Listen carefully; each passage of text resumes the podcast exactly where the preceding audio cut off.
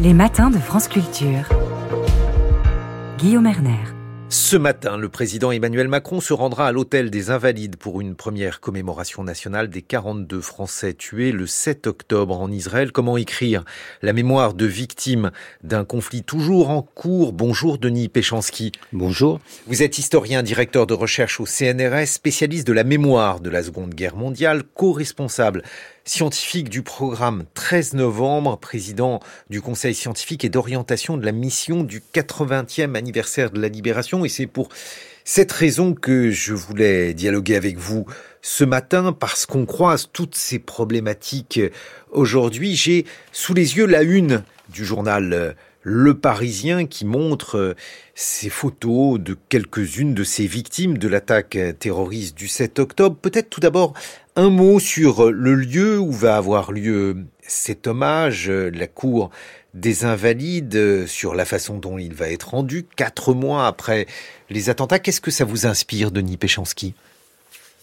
Ça, ça me dit que le président de la République avait, a voulu donner une importance particulière à cette, cette cérémonie. Euh, ça fait écho euh, à l'hommage qu'il avait donné à Beltrame, en, donc euh, ce lieutenant-colonel devenu colonel qui a donné sa vie pour sauver pour sauver des otages et singulièrement une caissière dans un supermarché qui était menacée par un et prise en otage par un terroriste qui avait déjà fait plusieurs morts.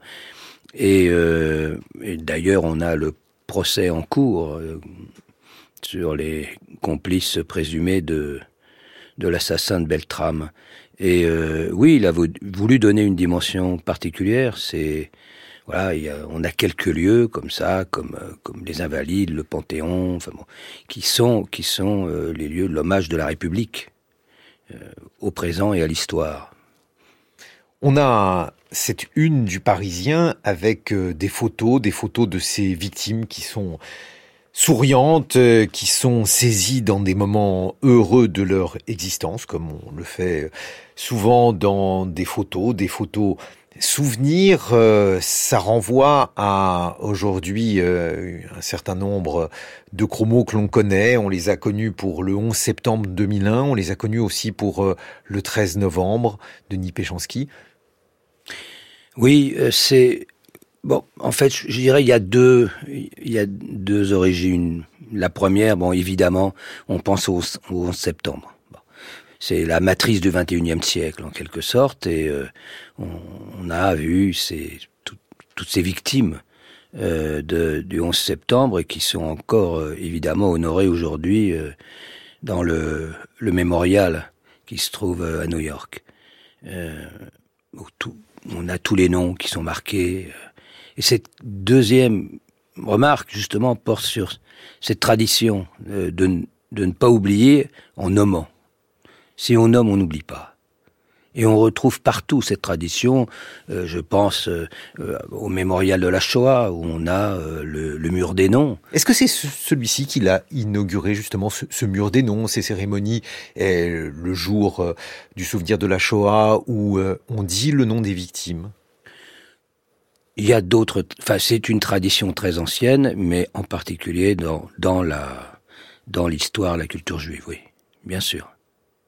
Et ça, ça reste encore une fois comme un, modèle, comme, comme l'idée qu'il ne, ne pas nommer, c'est les tuer une deuxième fois. Et ça, euh, on le retrouve partout. Lorsque l'on voit eh, ces photos, on voit des destins singuliers, on voit aussi euh, qu'il y a des rapprochements, ce rapprochement avec le 13 novembre. Alors c'est un rapprochement complexe, il a été fait par les autorités israéliennes dans un contexte où bien entendu il y a des discours, des discours euh, de communication, des discours de politique, des discours qui s'insèrent dans un récit euh, destiné là aussi à euh, avoir, disons, une influence sur les opinions publiques. Qu'est-ce que vous en pensez, Denis Péchanski? Mais moi, moi, comme chercheur, travaillant sur la mémoire du 13 novembre, et étant évidemment, puisque on interviewe 1000 personnes à quatre reprises de 2016 à 2026, euh, je les ai rencontrés là, après le 7 octobre. Et je vois l'impact. Et comme je travaille avec Francis Eustache, qui est neuropsychologue, sur la question du trouble de stress post-traumatique, je vois les réveils de troubles de stress post-traumatique. Parce que, effectivement, le parallèle, au-delà de, de, campagne de Netanyahou, tout jugement qu'on peut avoir sur le, le, personnage et sur son gouvernement, euh, il est évident que ça fait écho. On se retrouve avec les mêmes assassins, les islamistes, les mêmes victimes. Parce que les jeunes qui se trouvaient à, euh, à faire la fête à côté de Gaza euh, jusqu'à pas d'heure, bon, ça fait penser évidemment au Bataclan et aux terrasses. Euh, c'est des jeunes qui sont, qui sont des pacifistes de gauche. Alors, ça fait écho aussi évidemment, à ces jeunes. Et le modus operandi, c'est facteur 10 ou facteur 100, mais c'est le même type de modus operandi du côté des terroristes. Et ça, euh, ça a eu un impact. C'est pas simplement ah oui, ça fait penser à, mais un trouble de stress post-traumatique.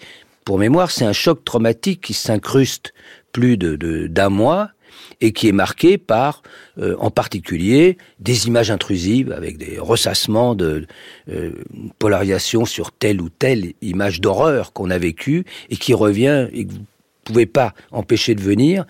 Et puis par l'évitement, vous faites tout pour éviter euh, que euh, justement surgissent ces images.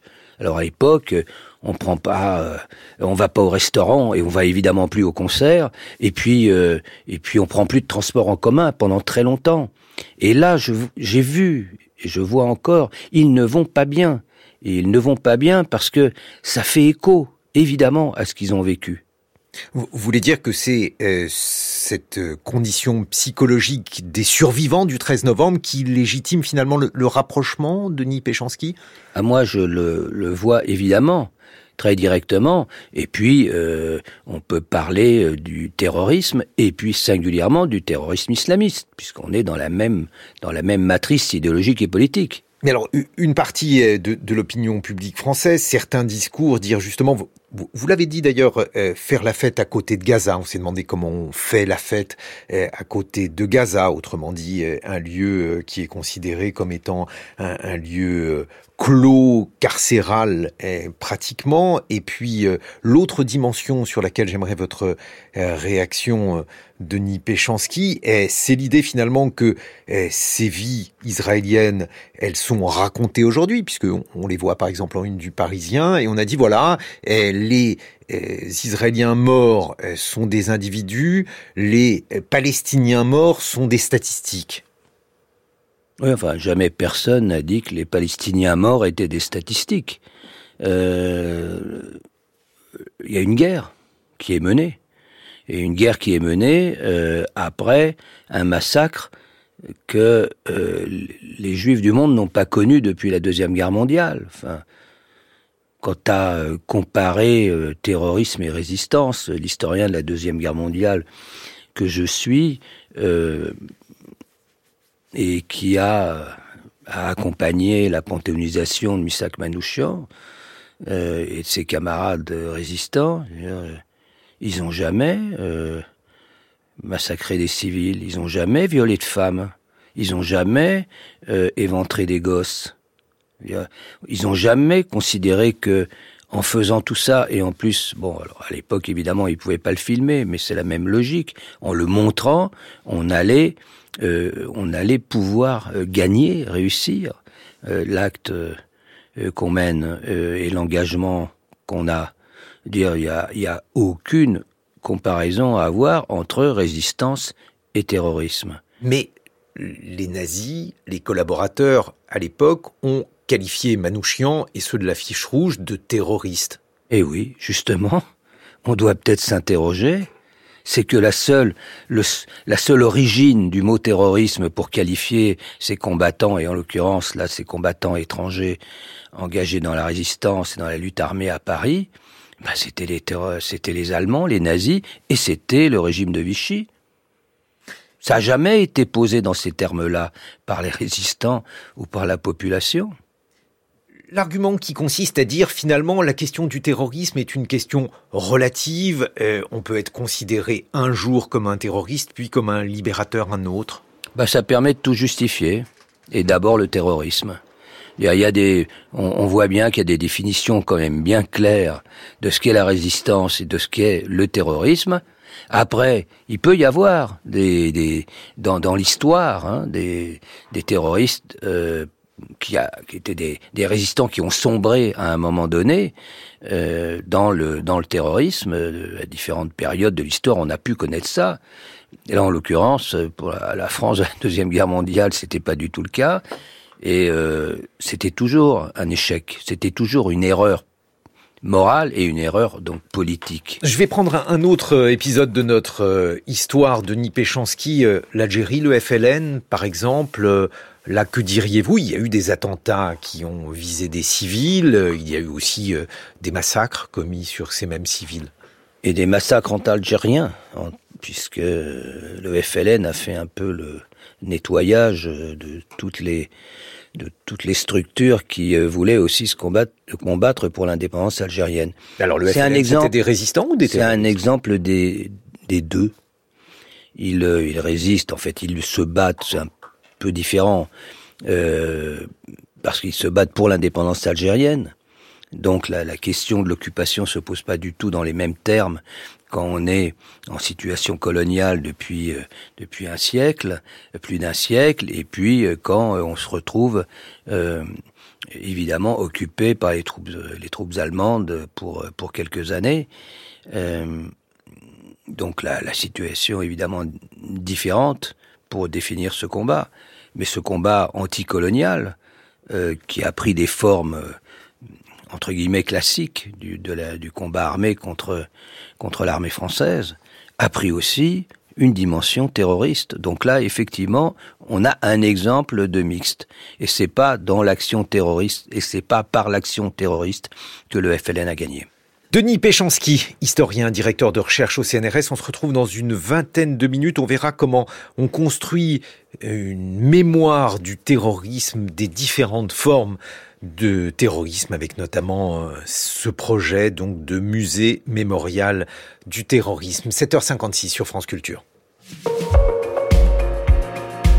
6h30, 9h, les matins de France Culture. Guillaume Erner. 8h21, nous sommes en compagnie de l'historien Denis Péchanski, directeur de recherche au CNRS, spécialiste de la mémoire de la Seconde Guerre mondiale. Et justement, en évoquant à la fois l'arc républicain quand vient eh, de le faire euh, mon camarade Jean Lémarie, et puis en regardant un calendrier, hier, autrement dit le 6 février, 6 février 2024, c'était les 90 ans du 6 février 1934. Euh, il y a 90 ans des manifestations place de la Concorde s'achevait par un bain de sang et traumatisait la France. Euh, cela est resté dans les mémoires comme une tentative de coup d'État euh, de la part de l'extrême droite. Euh, j'imaginais que cela ferait beaucoup de bruit hier, cet anniversaire. Puis il y a eu très peu de choses, à l'exception d'un très bon article de Guillaume Perrault dans le Figaro, très bon article contestable, dont on peut discuter les thèses.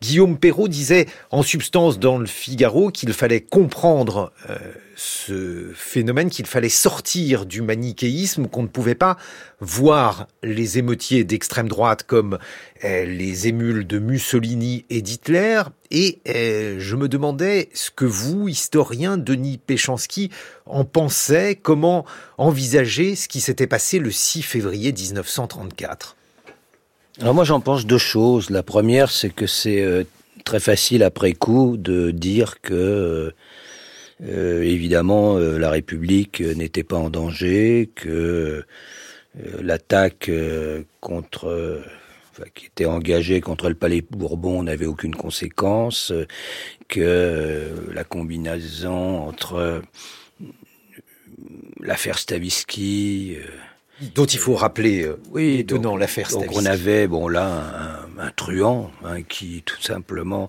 avait euh, organisé une escroquerie à, à, haut niveau. Et à haut niveau, ça voulait dire qu'il mouillait toute une série de personnalités, en particulier des élus euh, du Parti radical socialiste qui étaient au pouvoir. Donc ça, il y avait une crise politique sur fond de crise économique. Sur fond d'antisémitisme aussi. Sur fond d'antisémitisme. Stavisky était juif. Stavisky était juif, donc évidemment, et l'action, française, Maurras était en, première ligne pour avec Tétinger et ses jeunesses patriotes. Ils étaient en première ligne pour euh, dénoncer euh, euh, le, le, juif qui était derrière cette affaire. Et comme Stavisky s'est suicidé, dans la foulée, on a tout de suite, le complotisme n'est pas d'aujourd'hui, développé la thèse qu'on l'avait suicidé et qu'on l'avait suicidé pour cacher la réalité de, de la crise profonde qui minait en fait euh, qui minait euh, la France. Et je dis pas la République, parce que justement, l'action française disait que la seule solution, c'était de revenir à, la monarchie sur des bases autoritaires et d'extrême droite. Donc ça, c'est la première euh, dimension, c'est que euh, il aurait pu se passer autre chose. Et j'aurais pu l'expliquer très bien. Bon.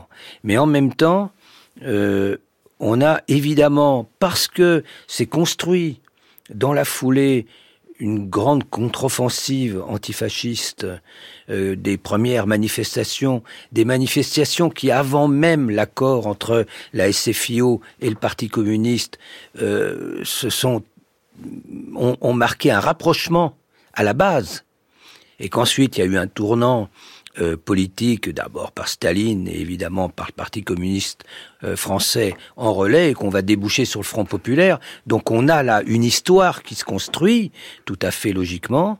Euh, et qui va euh, exacerber ce, ce qui, ce qui s'est passé. Donc il y a, il y a un mélange des deux et euh, euh, bon, on continue à progresser. La thèse qui était euh, qui est présentée dans cet article du Figaro euh, reprend pour beaucoup un ouvrage important qui vient de sortir, qui est de Olivier Dard et de, de Philippe et qui vraiment fait vraiment le point sur le sujet, en même temps qui insiste beaucoup pour minorer ce qui s'est passé, alors que tout de même on avait des ligues qui étaient là pour en découdre et pour renverser la gueuse, la République.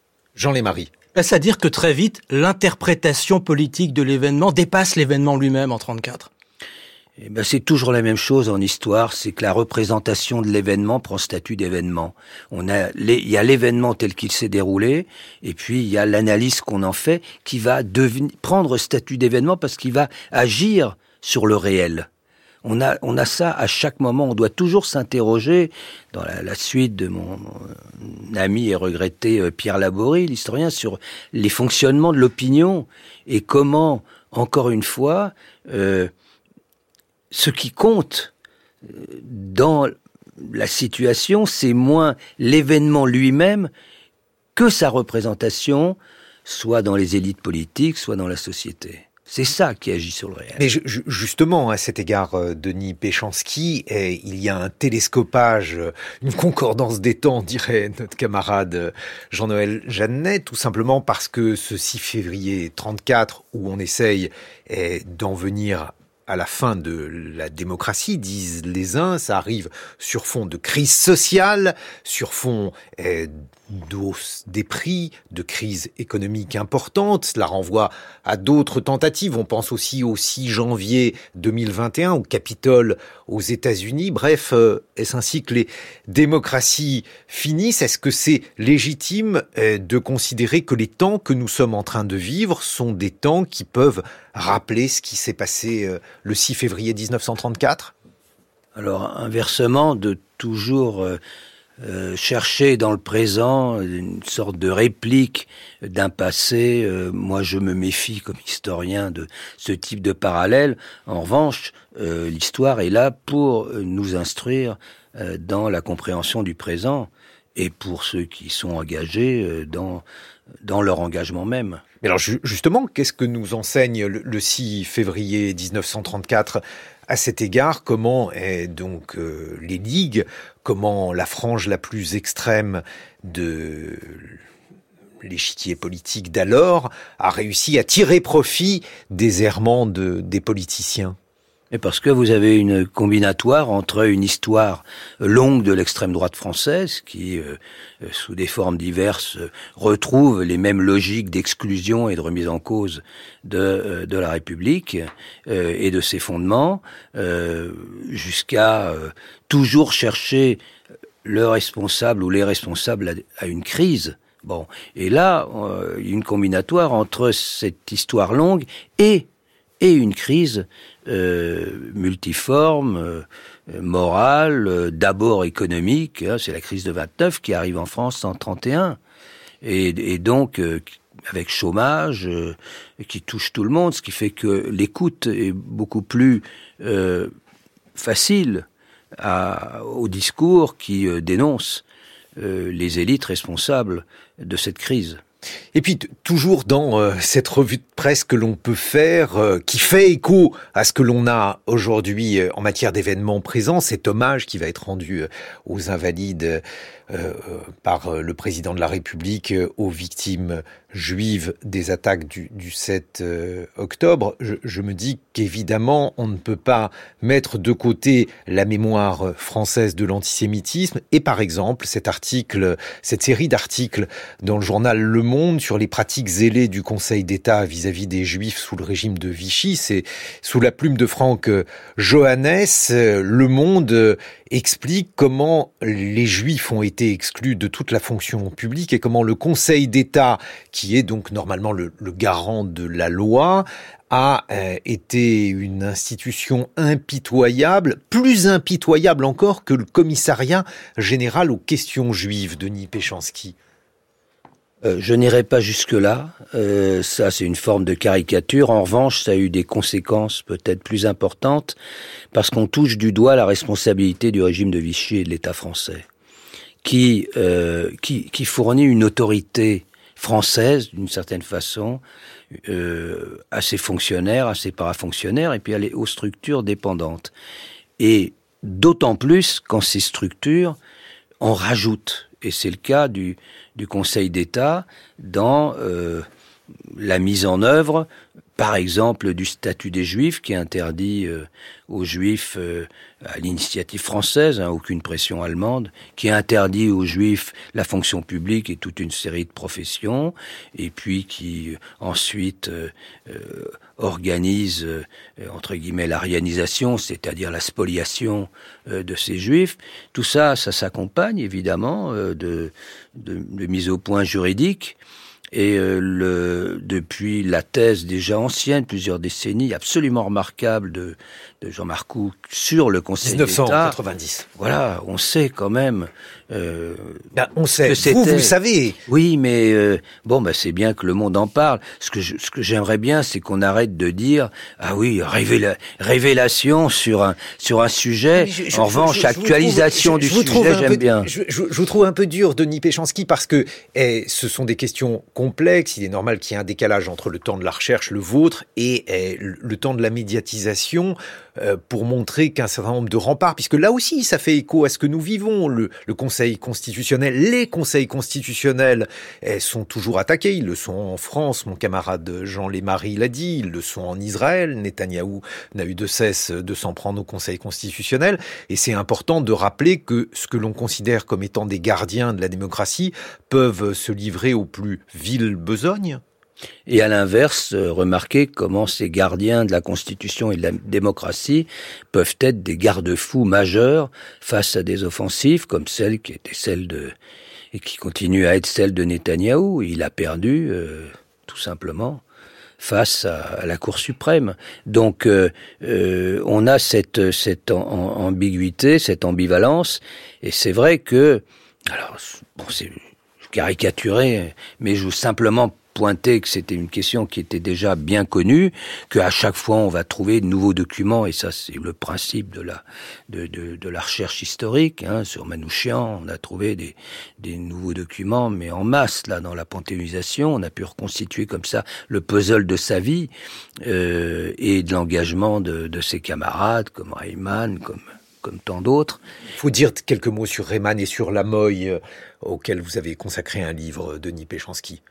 Oh, on va, ben, j'ai consacré quelques livres. Donc le dernier, c'est textuel, un, un, livre où, euh, pour accompagner la panthéonisation avec mes, mes, mes, complices et collègues Claire Mouradian Astrid Atamian, euh, bon, on a, on a consacré un livre donc à, euh, à celui qui va euh, rentrer au Panthéon avec ses camarades euh, de résistance, c'est-à-dire Amisak Manouchian, qui est le qui était d'abord un orphelin du génocide.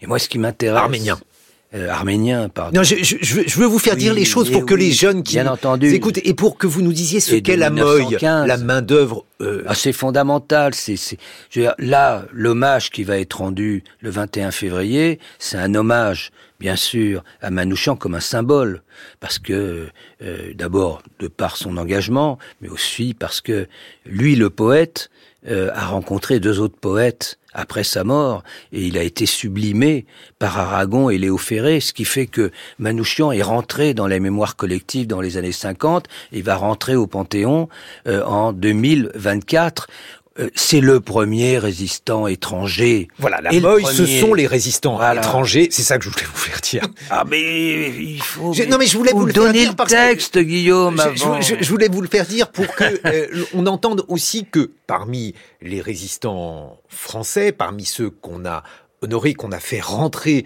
au Panthéon, on a fait rentrer bien sûr Jean Moulin et il a toute sa place, mais euh, aujourd'hui ceux qu'on va faire euh, rentrer avec euh, un, disons un certain temps de retard, ce sont ces résistants étrangers qui eux aussi ont péri. Certains étaient juifs, on pourrait dire qu'ils n'avaient pas le choix, d'autres étaient arméniens, ils avaient le choix. Mais tous avaient le choix parce qu'ils pouvaient aussi ne pas prendre les armes. Ils pouvaient essayer de se sauver. c'était déjà une forme de résistance pour les Juifs. Bon, euh, c'était, euh, c'était évidemment eux étaient menacés. Mais ce qui m'intéresse dans ce groupe d'étrangers qui va mener la lutte armée à Paris, parce que c'est ceux-là qui sont onérés. Euh, on avait les deux composantes dans la main-d'œuvre immigrée, la MOI, une structure qui a été mise en place par le Parti communiste dans la, dans la suite de la Première Guerre mondiale, où la France était saignée. Euh, donc, euh, le Parti communiste va d'abord, c'est des millions de personnes qui vont arriver pour reconstruire la France, des millions d'étrangers, dont Manouchian en 24. Bon. Et là, il s'agit à la fois de se protéger évidemment de la concurrence, euh, potentiel euh, salarial et en même temps de, de se renforcer euh, dans un parti qui est un parti internationaliste. Et la force du PC à ce moment-là, euh, en année 20, année 30, c'est d'offrir un vecteur d'intégration dans la société française, tout en, euh, tout en laissant par des groupes de langues de, une structuration propre à chacune de ces nationalités, entre guillemets, mais avec une convergence identitaire qui est au cœur de la définition même de l'engagement de ces combattants. C'est-à-dire que Manouchian, lui, il est arménien, évidemment, marqué par le génocide euh, des Arméniens, il a perdu son père, les armes à la main, ce qui, évidemment, peut expliquer aussi son engagement après les armes à la main euh, à lui, euh, son fils, il perd sa mère euh, d'épuisement et de privation, il va se retrouver dans un orphelinat, il va baigner parce que c'est un orphelinat sous mandat français, après l'écroulement de l'Empire ottoman qui suit la Première Guerre mondiale, il va se retrouver dans un bain, en quelque sorte, à la fois arménien et français, et il va s'imprégner de, des grands auteurs français, de la littérature française. Euh, et comme tous les, tous les autres étrangers qui vont se retrouver dans les FTP, MOI, les, les Juifs d'Europe centrale et orientale et les Italiens, qui étaient les deux composantes principales de ces combattants étrangers qui mènent la lutte armée à Paris, mais aussi les Arméniens, mais aussi des Espagnols. Bon, euh, ils se retrouvent ensemble, ça ne pose strictement aucun problème. Et euh, ils ont une pluralité d'identités, avec, par exemple, pour les Juifs, bien entendu, la singularité d'être confrontés là à un danger de mort immédiat, aussi comme Juifs, avec la mise en œuvre de la solution finale, et une combinaison entre Vichy et l'occupant, parce que le Juif est considéré comme euh, à l'origine de l'effondrement français, au même titre que l'étranger et le communiste. Donc là, on est dans une thématique qui euh, les menace très très directement, et ils se retrouvent ensemble dans ces groupements. Mais ça ne pose aucun problème, parce qu'ils ont aussi, ils partagent aussi un amour de la France. Alors c'est pas l'amour de la France de Vichy, c'est l'amour de la France de la Révolution française, des droits de l'homme, de, de, de, évidemment du siècle des Lumières. Et c'est ce que va porter Manouchian lui-même. Bah donc j'ai découvert il y a un an qu'il avait demandé deux fois sa, la nationalité française, en 33 et en 40. Donc, et, et quand vous lisez, toujours à un moment de très grande émotion, vous lisez les lettres les dernières lettres de fusillés, eh bien, toutes, hein, euh, je pense à Celestino Alfonso, je pense à, évidemment, à Reyman ou à Goldberg et autres, ben, on a un Vive la France, ou bien une référence euh, d'amour à la France. Enfin, c'est là il y a quelque chose qui est intéressant parce que c'est le, le socle partagé, le socle des valeurs qui va leur permettre aussi euh, de combiner leur identité. On est dans une convergence identitaire et non pas dans l'assignation à résidence dans des petites cases communautaristes. Denis Péchanski, il se passe quelque chose de, très étrange. le 27 janvier, on commémorait la libération des camps. C'est devenu euh, là aussi une date euh, importante dans le calendrier de la mémoire. Et de plus en plus, la Shoah est devenue un symbole, un symbole absolu, un symbole parfois instrumentalisé. Il a été par exemple dans le cas eh, de l'invasion russe en Ukraine où on a assimilé les Ukrainiens aux nazis. Il est aussi euh, devenu un symbole que certains tentent de retourner contre des juifs ou contre les Israéliens, puisque on assimile, certains assimilent eh, les Israéliens à des nazis. Qu'est-ce que ça vous inspire? Là aussi, le fait d'avoir travaillé comme historien, d'avoir œuvré pour la mémoire, de voir cette mémoire finalement eh, aujourd'hui à la fois présente et à la fois extrêmement euh, instrumentalisée ou manipulée? Ben, c'est, ça me conforte dans l'idée que euh, à côté de, l'histoire euh, des faits, mais bon, et puis des analyses très approfondies euh, qu'on peut mener sur, par exemple, la Shoah ou, ou, bien le sort des Juifs dans l'entre-deux-guerres ou bien d'autres sujets. la mémoire est objet d'histoire, est un objet fondamental. La façon dont la mémoire d'un événement et rentre aussi dans la construction d'un événement historique. Pour prendre un, tout autre exemple, euh, en janvier 2015, on a la plus grande manifestation de tous les temps qui se déroule à Paris et dans toute la France. Euh, le 11 janvier 2015, après les attentats, Charlie Hebdo, Hypercacher, la mort de la, la, jeune policière de Montrouge, euh, la plus grande manifestation de tous les temps. Et les gens qui se mobilisent dans la rue, ils se mobilisent au nom des valeurs héritées de la Révolution française. Et ils disent, nous sommes là comme solidaires des Juifs, moins que, évidemment, de Charlie Hebdo, des journalistes. moi, j'ai surtout, surtout Charlie Hebdo, bien entendu secondairement des juifs euh, et, et, des policiers. Beaucoup se sont dit que s'il n'y avait eu que les attentats de l'hypercachère... Euh, On va pas refaire l'histoire. Ce qui est sûr, c'est qu'on se mobilise là au nom des valeurs héritées de la Révolution française. Ça veut dire que non seulement la mémoire évolue avec le temps, voilà, bon, c'est intéressant de repérer les régimes mémoriels successifs, mais en plus, la mémoire intervient dans le présent est mobilisée, elle est sollicitée pour agir. On va retrouver la même chose sur le 13 novembre 2015, sauf que le 13 novembre 2015, oui, ce sont les mêmes valeurs qui sont mobilisées, mais là, on est tous concernés. C'est pas simplement pour défendre les autres. C'est parce que le 13 novembre, soit on a euh, des, des gosses qui sont de l'âge de ceux qui sont morts, mais euh, soit euh, on est de l'âge de ceux qui sont morts. Donc euh, on voit bien que toute la société est visée. Mais on va chercher dans la mémoire de quoi se mobiliser pour réagir face, face à l'attentat islamiste. qui se passe n'entame pas votre détermination, conclusion, Denis Péchanski, le fait euh, de voir euh, cette mémoire, alors amnésie, oubli, instrumentalisation, tout cela?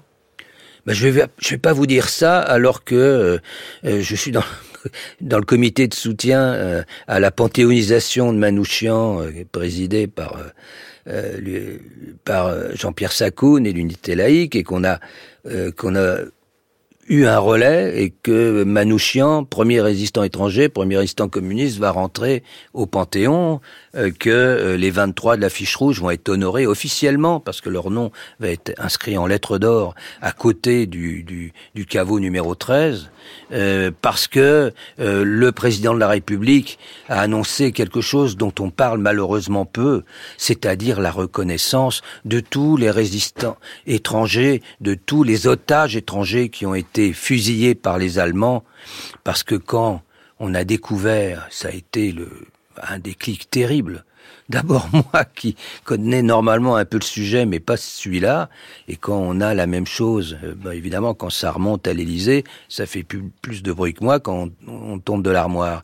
Et quand on découvre qu'au Mont Valérien, sur les 185 étrangers qui ont été exécutés sur 1000, ce qui est une bonne proportion, hein, il y avait beaucoup, beaucoup moins d'étrangers en proportion en France près de 20%, sur les 185. Il y en avait 92 qui n'étaient pas encore dits morts pour la France.